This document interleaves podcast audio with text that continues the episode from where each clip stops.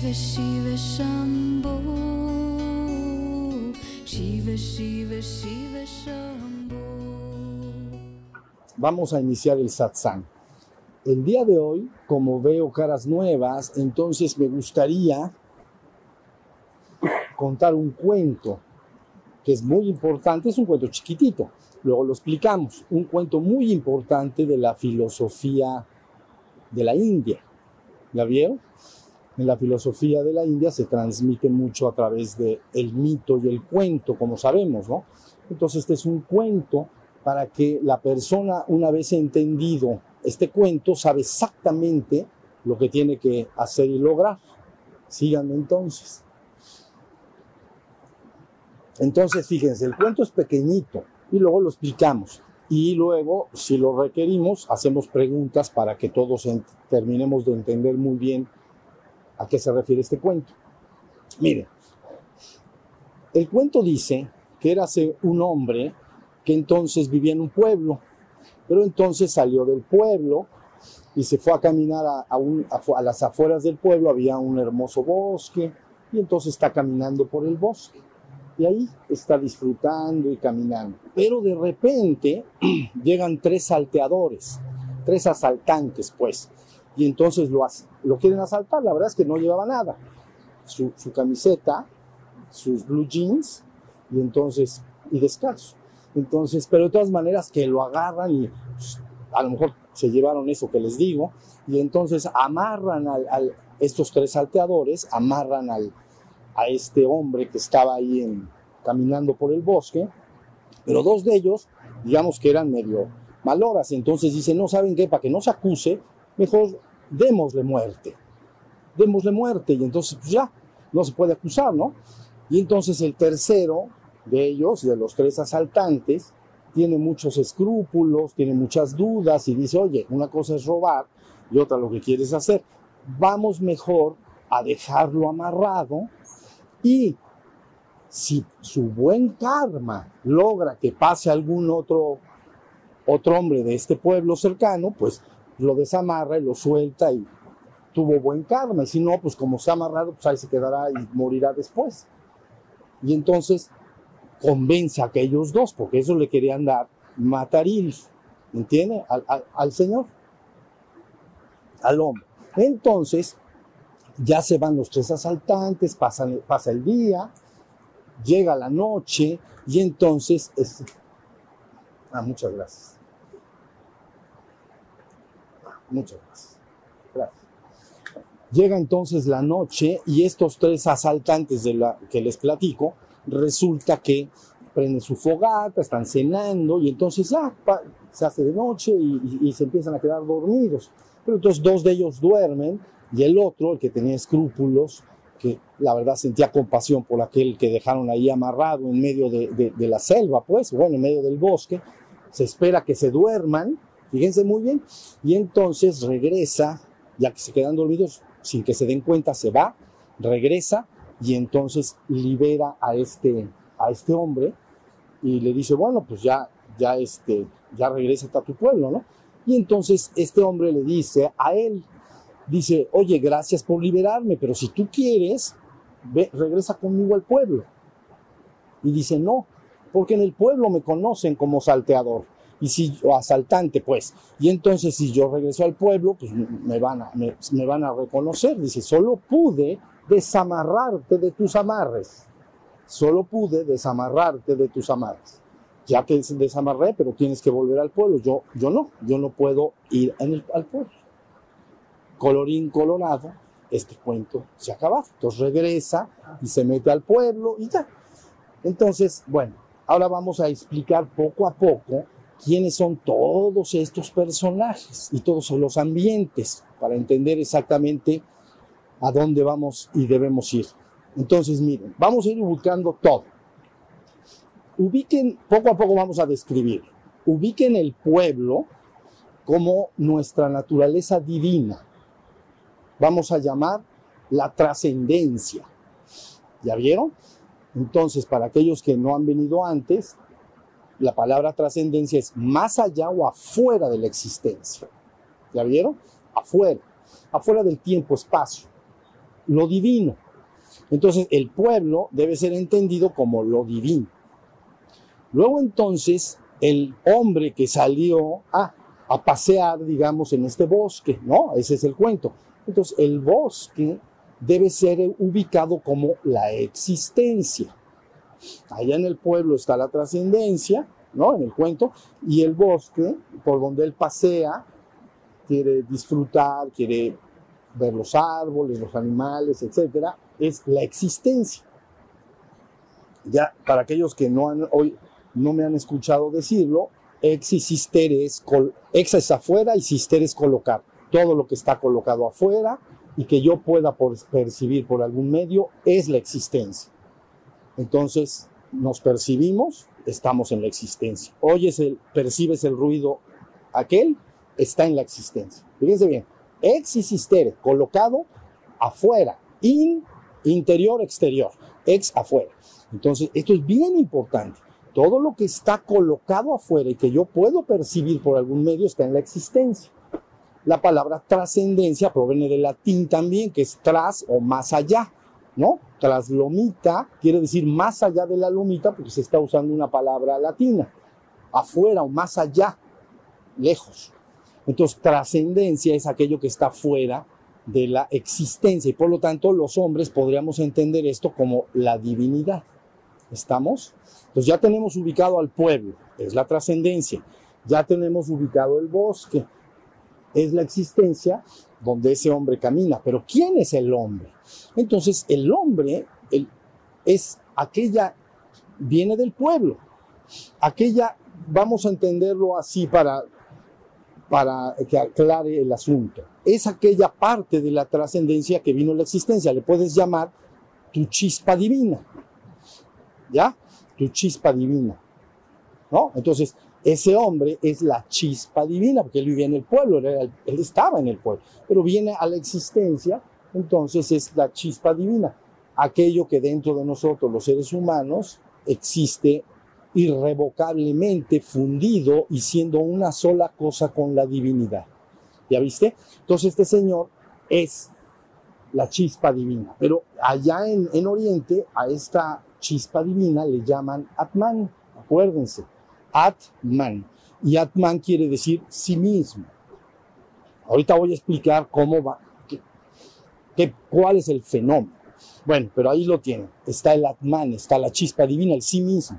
Entonces él andaba feliz, ¿me entiendes? Andaba por el bosque, no pasa nada, no pasa nada, y agárrame.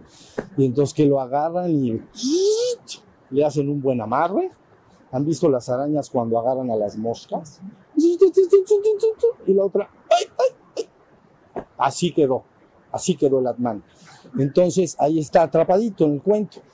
Ahí tienen, segundo escena, ya tenemos todo, ya tenemos el bosque, ya tenemos eh, perdón, ya tenemos el pueblo, ya tenemos el bosque, ya tenemos al Señor, al, al, que está paseándose en la existencia, pues, en el bosque.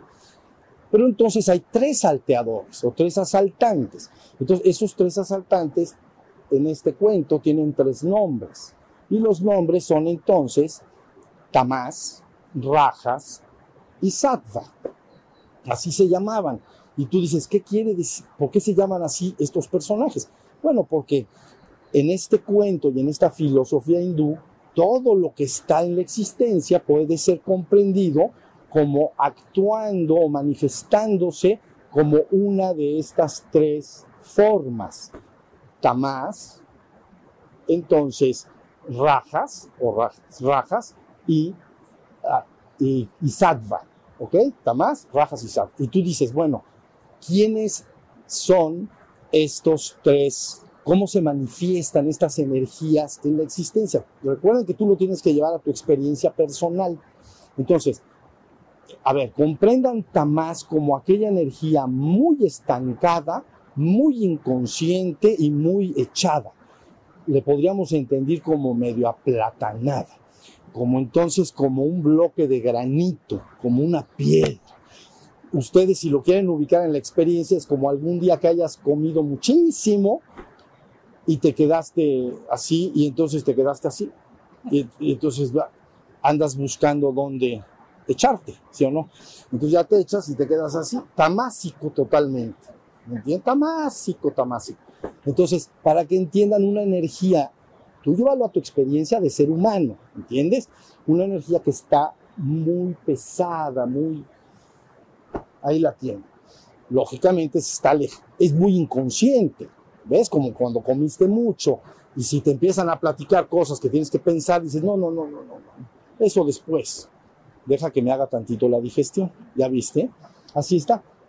Ubican Tamás, ahí está. En tu experiencia consciente, lo que está replicado en la existencia. Puedes ver un bloque de granito. Bueno, pues es- está parado, o sea, no se mueve. Bueno, ese es Tamás, es uno de los asaltantes. El otro asaltante, entonces se llama Rajas. Rajas quiere decir dinámico o movimiento furioso.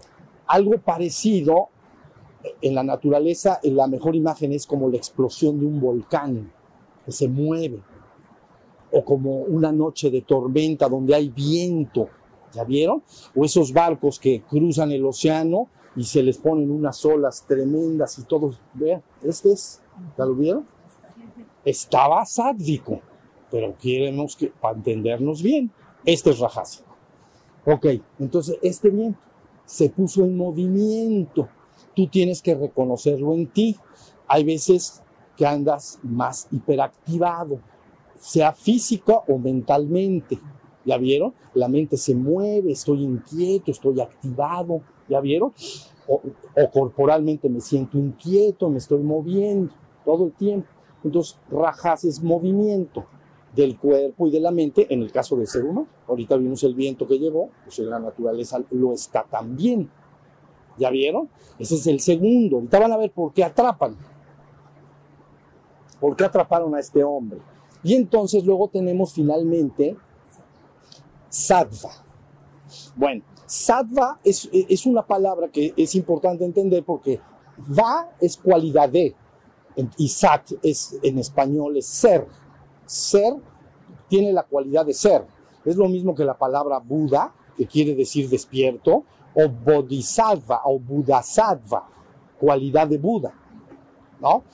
Entonces, sattva quiere decir cualidad del ser. Bueno, entonces, ¿cuál es la cualidad del ser? Entonces, en esta imagen deben de tener la idea, uno es un bloque de granito, Tamás, el otro es un volcán en movimiento, y el otro resulta que es como un día soleado, sin viento, pero claro, donde hay conciencia, donde, ¿ya vieron? No el echado de Tamás, ya no hay conciencia. Es un, es un día de esos bonitos. Hoy estaba en Puebla al amanecer así.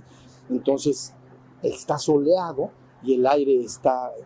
Todo, hay, pero fíjense, en ese estado hay, hay conciencias, claridad se llama. Donde hay claridad hay conciencia. ¿Ya vieron? Entonces, dentro de la propia persona ya pueden ubicar los tres estados. Vamos a decir mentalmente. Si estás muy tamásico, estás muy aplatanado. Y entonces estás echado y estás, esos hombres no tienen fuerza de voluntad. Digo, si se permanece mucho tiempo, está bien que sea mientras te hace la digestión, pero donde se te queden varios años, jamás nunca podrás lograr nada. No tienes fuerza de voluntad, no tienes... Para salir de ese estado se requiere rajas. ¿Ya vieron? Se requiere movimiento. Entonces estoy aplatanado tú mismo. Esto es para que ubique que es en ti lo que estoy diciendo en ti mismo, tu, propio, tu propia energía de movimiento, tu ánimo, tus emociones, tus pensamientos te dicen, ¿sabes qué? Ya, ya, ya, ya me caigo mal de que estoy aplatanado todo el día. Me voy a poner a hacer ejercicio, voy a hacer, ¿la vieron? O voy a hacer algo con mi vida. Estoy nada más dando una imagen para que me entiendan esos dos estados. Entonces, ¿sí se entendió?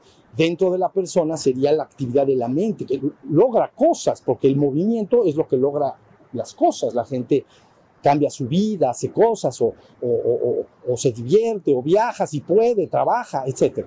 ¿Sí se entendió? Ahí tenemos dos. Tenemos a Tamás, tenemos Rajas. Y luego Sattva es el estado que llamamos claridad. Lo que nosotros lo tenemos asociado como con, eh, en las películas a los monjes así, esos de como de Shaolin, entonces que todos están caminando así en el, en el monasterio, ¿me entienden? Entonces van así, y dicen es que el grillo, mira, ahí está el grillo. Pero dice, ah, sí, ahí está el grillo. Qué bueno. Pero, pero no, eso quiere decir que, pero no están inconscientes, están en conciencia. Está, bien, entonces, sattva dice cualidad del ser. Pero ¿cuál es el ser? Resulta que es el Atman, es el que está amarrado o atrapado en este cuento.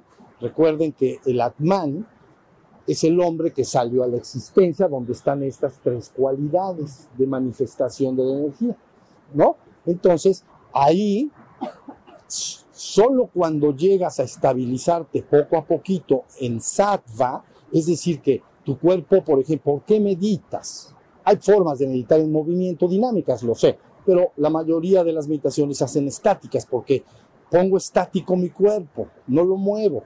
Y luego a través, por ejemplo, ahorita de que estábamos escuchando los pájaros y cosas por el estilo, si se fijó, entonces la mente empezaría a hacerse más quieta y tranquila, menos rajásica.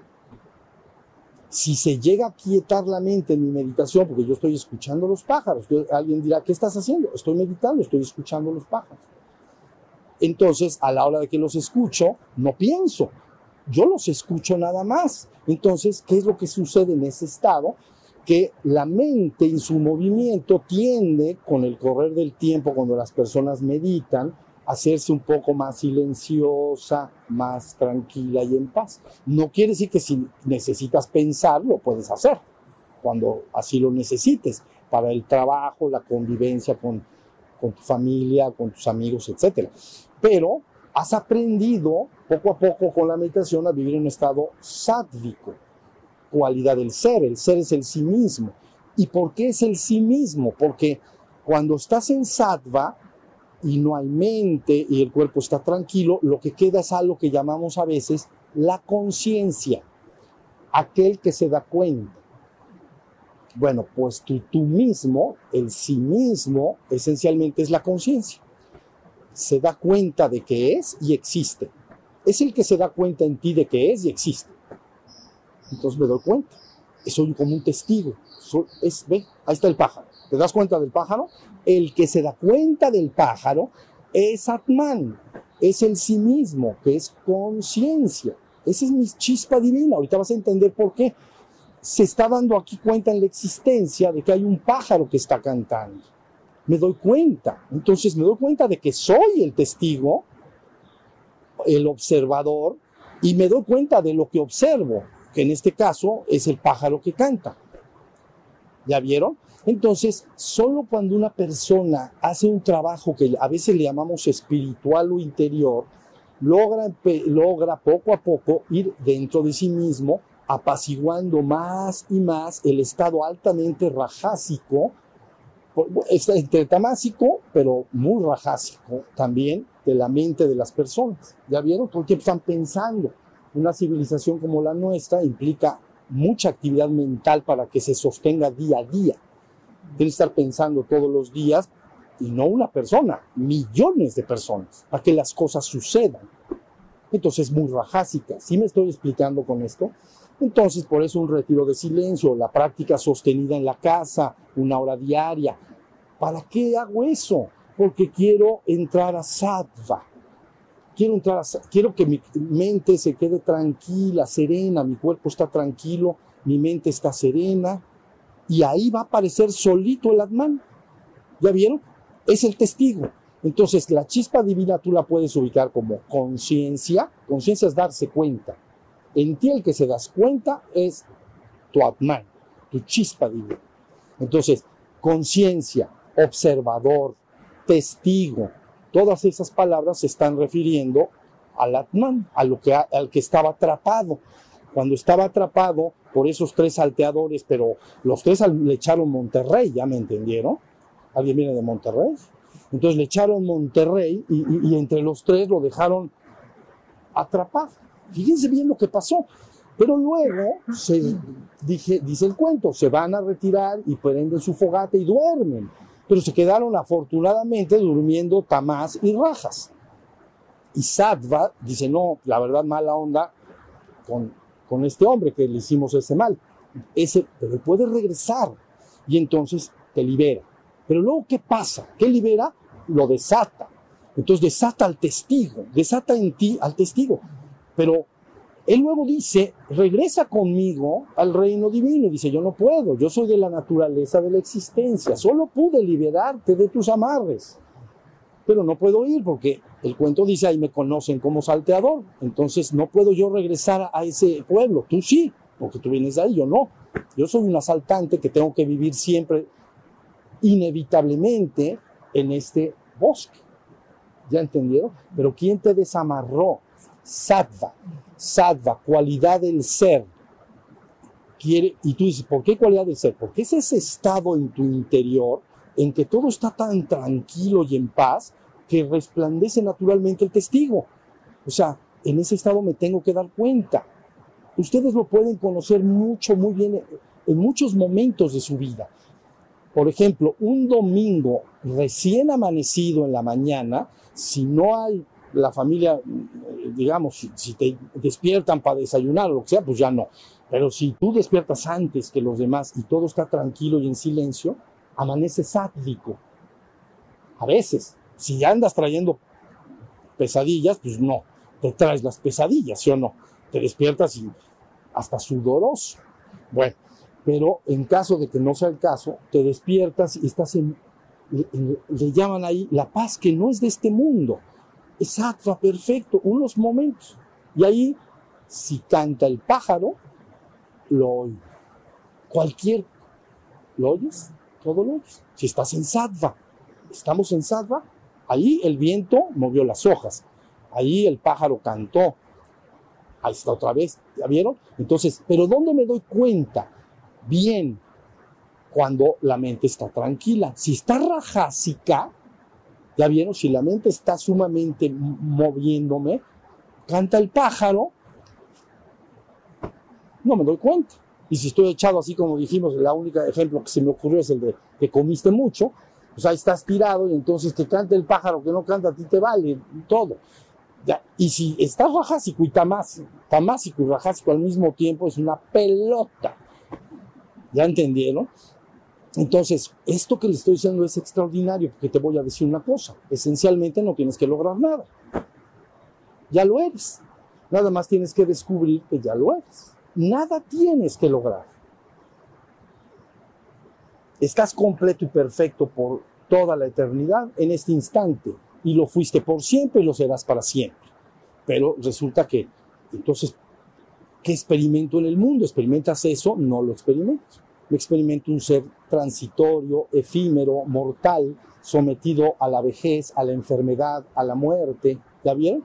Entonces, pues eso no está muy bonito, sí. Entonces ya ese bosque que al principio parecía demasiado romántico, es como si salieran a veces, a veces está bonito, yo no digo que no, la vida puede bendecirnos y podemos tener una hermosa familia, podemos tener buenas relaciones, un ingreso que, que, nos sostenga económico. Yo lo entiendo que puedes tener una vida acomodada, que, que te sientes agradecido y bendecido, pero a veces ustedes saben que también se puede, se chispotea y cambia todo, cambia el viento, ¿no?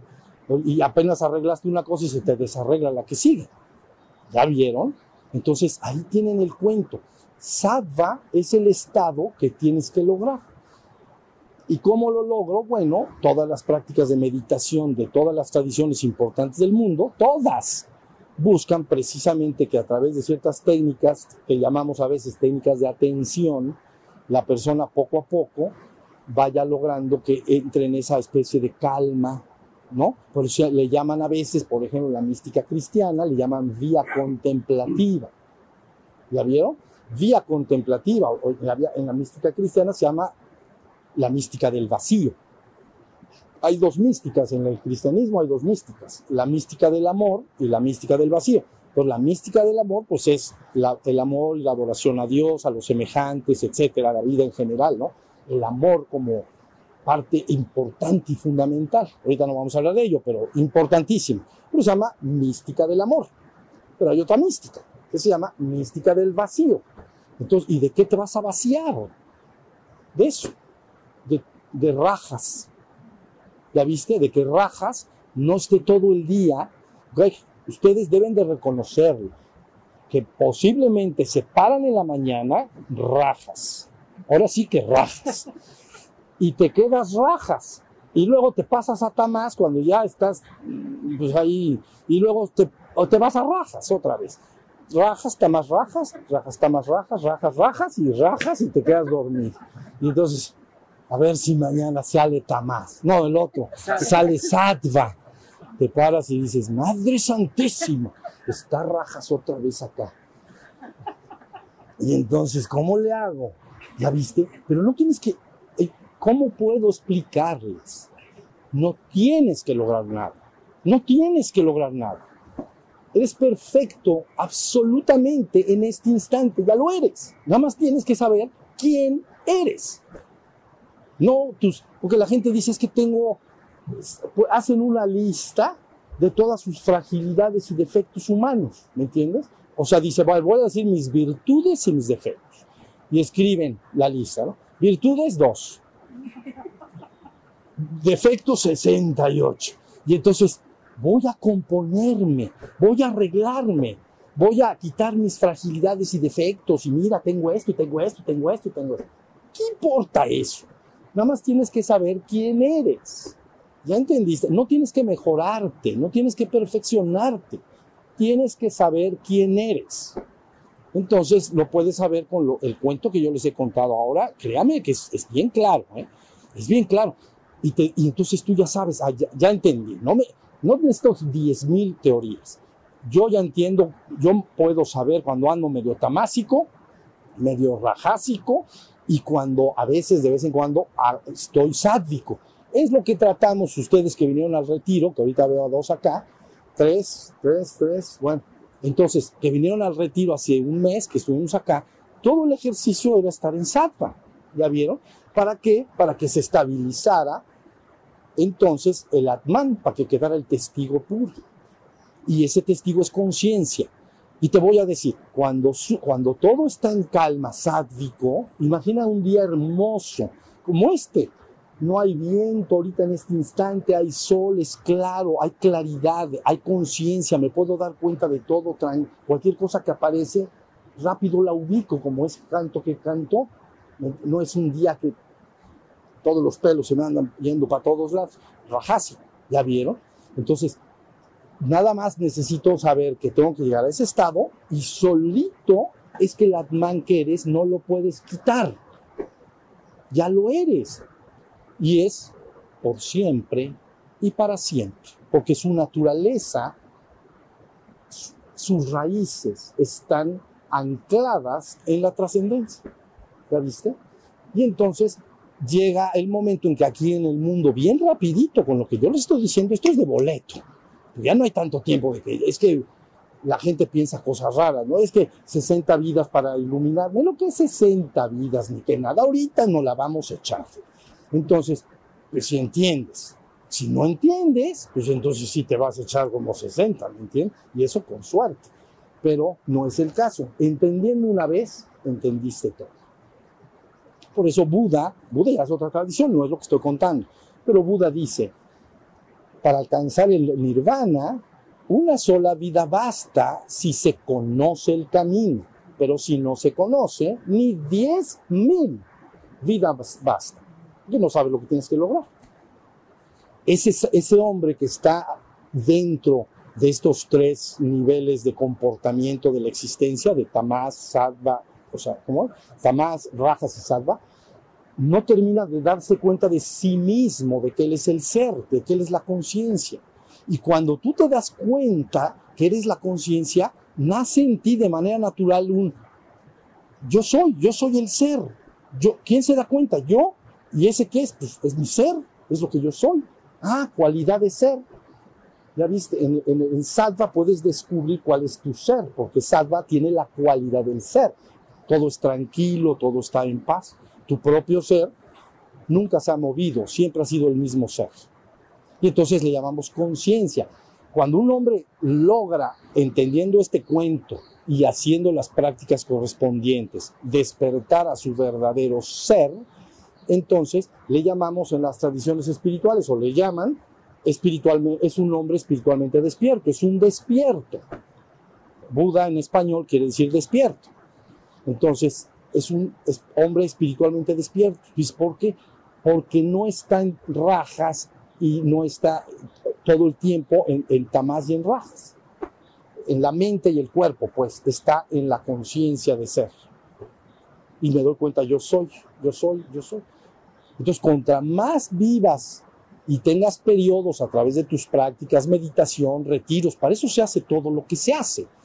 Todas las prácticas que se hacen espirituales es para que logres ubicar el estado de sattva y luego saber que ahí brilla por sí mismo el Atman, la conciencia. Y te dice, yo soy. Por eso les he dicho, en el cuerpo tú dices, yo siento. En la mente tú dices, yo pienso.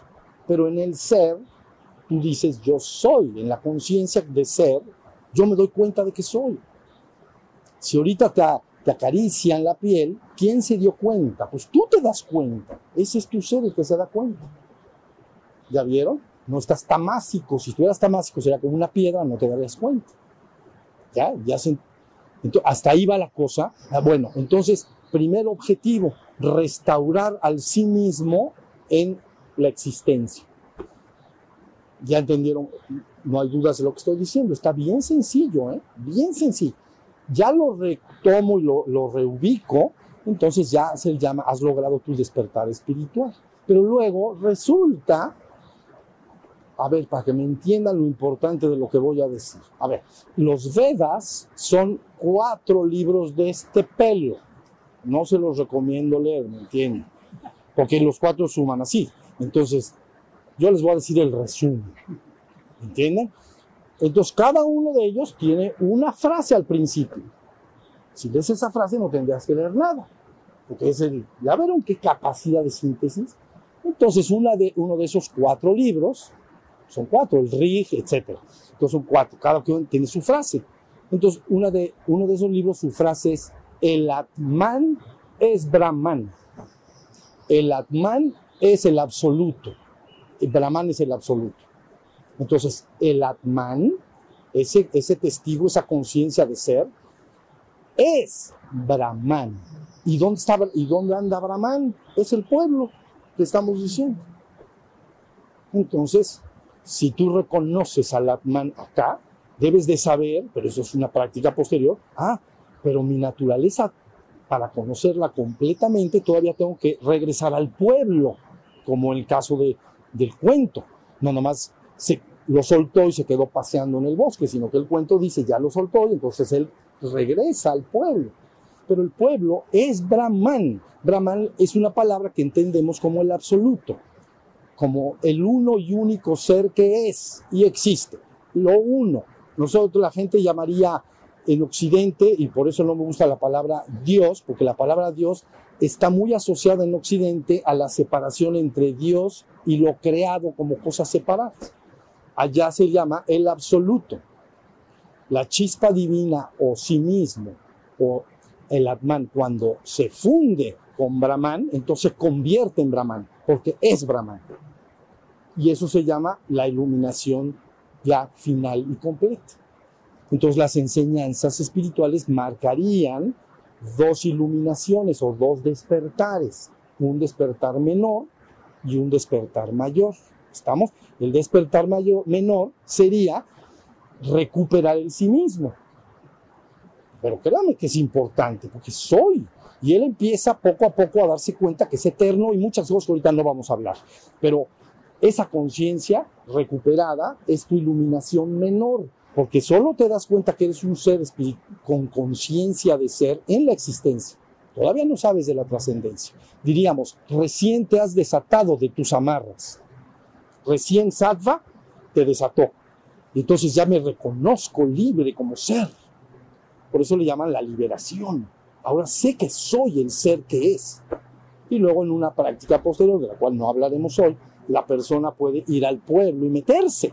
Entonces se dice en esa, eh, eh, en uno, el Rig Veda, dice entonces, el Atman es Brahman. No dice el Atman se tiene que perfeccionar y se tiene que hacer bueno y tiene que quitarse todos sus defectos humanos y todo. Y entonces puede convertirse en Brahman. No dice eso. Dice Atman es Brahman. Entonces, tú dirías, la chispa divina es la divinidad. ¿Ya? O también dirías, cuando te despiertas en la existencia, eres una gota del océano de la divinidad. ¿Ya? Pero ya sabes que eres la gota. Sabes que eres la conciencia que se da cuenta de que es. Todos nos estamos dando cuenta, pero tienen que darse cuenta con muchas ganas. No sé cómo explicárselos, que es total, me doy cuenta totalmente que yo soy. Han visto que publican libros por todos lados, yo soy, lo ponen con mayúscula todo. Yo soy, pues ese yo soy. No, yo soy tibio, yo soy. No, yo soy, porque la conciencia se queda pelona, o sea, se queda... Entonces, esa conciencia total de yo soy, entonces, una vez que ha despertado, busca regresar a su origen, pero lo podrías ubicar como una pequeña gota del océano de la divinidad que eres, o de Brahman, o el absoluto. Pero, ojo con esto, la gota regresa al océano, la gota desaparece, se convierte en el océano. ¿Estamos? Entonces, tu chispa divina, si entra Brahman, ya no hay chispa divina, como separado. Me fundo con la divinidad. Y eso se llama gloria. La vivencia de la gloria, de ser el uno y único ser que es y existe. Esa experiencia se llama iluminación mayor o despertar mayor. Y le llaman, normalmente le llaman inefable. Inefable es una palabra que quiere decir que no puede ser descrita con palabras, ¿no? Inefable es alfa, beta, gamma, inefable. No se puede describir la vivencia en palabras, solo puedes vivir. ¿No está buenísimo? No tienes que lograr nada, no tienes que quitarte nada. Es bueno, lógico, si te vas despertando se van a quitar eso que llamas impurezas y, ¿no?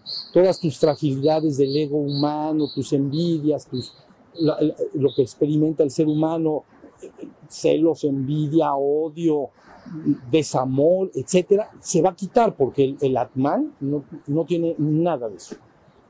Sería la pureza de la pureza. ¿Está bien? Entonces, el Atman bien establecido solo manifiesta atributos que llamaríamos, nosotros los entenderíamos como buenos. El amor, la armonía, la paz, el equilibrio, el compromiso, la hermandad, el agradecimiento por ser lo que soy y porque sé lo que los demás son. ¿Ya viste? Entonces lo agradezco, estoy en paz, estoy dichoso y, y solo quiero que lo vivan conmigo. ¿Ya vieron? Por eso las imágenes que se usan es convidar a la cena del Señor. ¿Ya vieron? Convidarte. Pero ya, si tú entiendes lo que estoy diciendo, lo puedes, lo, es que está bien fácil, es que está tan fácil que luego no lo hacen. Pero es, que está fácil. Si entendieran lo que digo, es fácil. Entonces ya, ese Atman se va a Brahman y, y tan tan. Si ese, ya la gota se hizo el océano, ¿estamos? Si ese ser humano vuelve a abrir sus ojitos y está en el mundo, ya no es la gota, ya es el océano. Y entonces ya es es lo que llamarían un avatar en el mundo, un descenso de la conciencia divina en el mundo. Eso, ese tipo de conciencia es el que da la palabra. ¿Ya vieron? Por eso se dice, yo no soy digno, pero una palabra me salvará.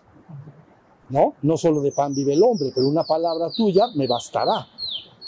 La palabra. Pero la, es así para que vean otra vez, la palabra con P mayúscula, no las palabras y opiniones humanas. ¿Entiendes? Las palabras y opiniones humanas no son más que palabras que en, en, en, función de la experiencia que cada uno de los seres humanos ha tenido en la vida y lo que le ha resultado mejor y de acuerdo a su juicio, ¿no? Y entonces da una opinión, ¿no? Por eso si un amigo llega contigo, oye, ¿qué opinas? Me pasa esto y esto. Ah, bueno, pues yo opino que hagas esto, yo lo haría, pero como tú quieras, ¿no? y son opiniones humanas. Pero la palabra que es con P mayúscula no es la misma palabra, ¿entiendes? No es la misma. Porque es una palabra de una gota que se, supo un ser espiritual en la existencia, entró a la trascendencia y volvió a bajar, y volvió a salir de ahí. Entonces sale directamente el océano. ¿Ya vieron? Y entonces él habla la palabra. Por se llama palabra que redime, ¿no? Redentor. ¿Sí estamos?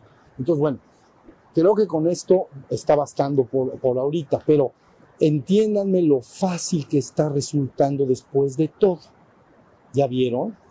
Porque entonces les voy a contar ya finalmente, este es otro cuentito, pero lo vi una vez, no sé en dónde, conocen, es una revistita pequeña, Reader Digest, Reader Digest, ¿no?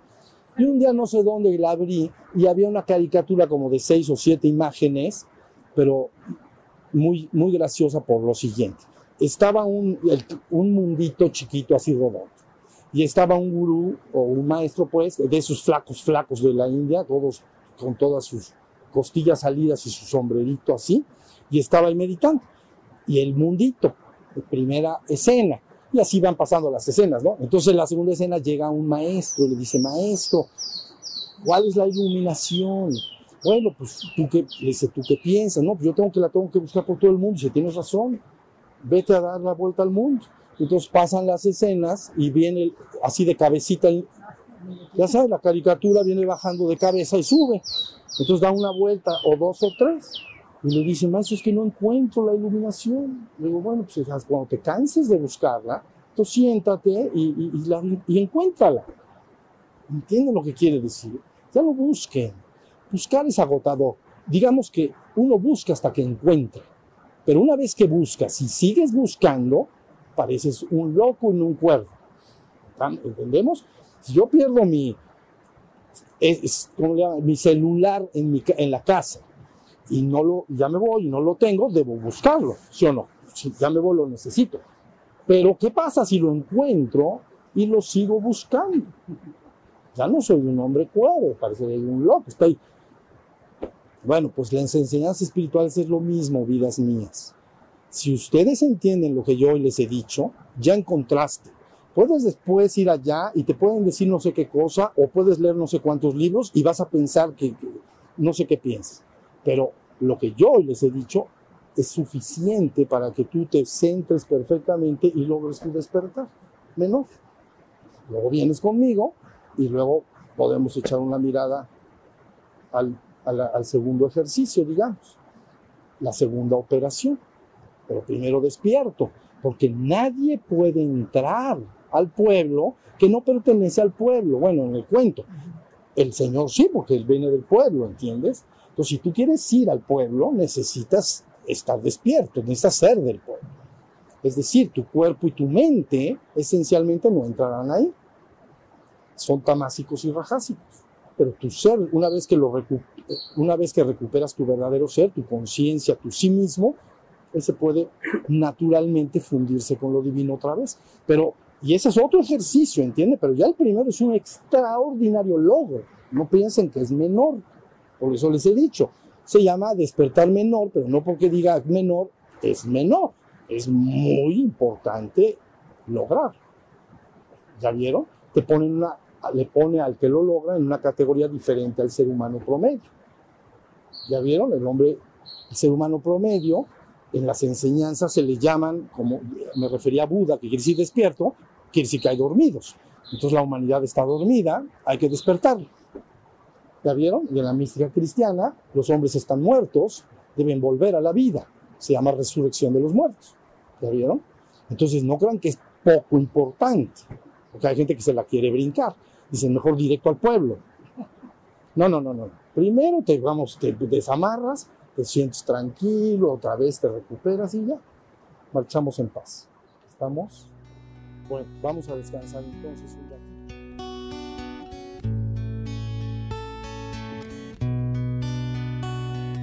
Shiva, Shiva, Shiva, Shambho. Shiva, Shiva, Shiva, Shambho.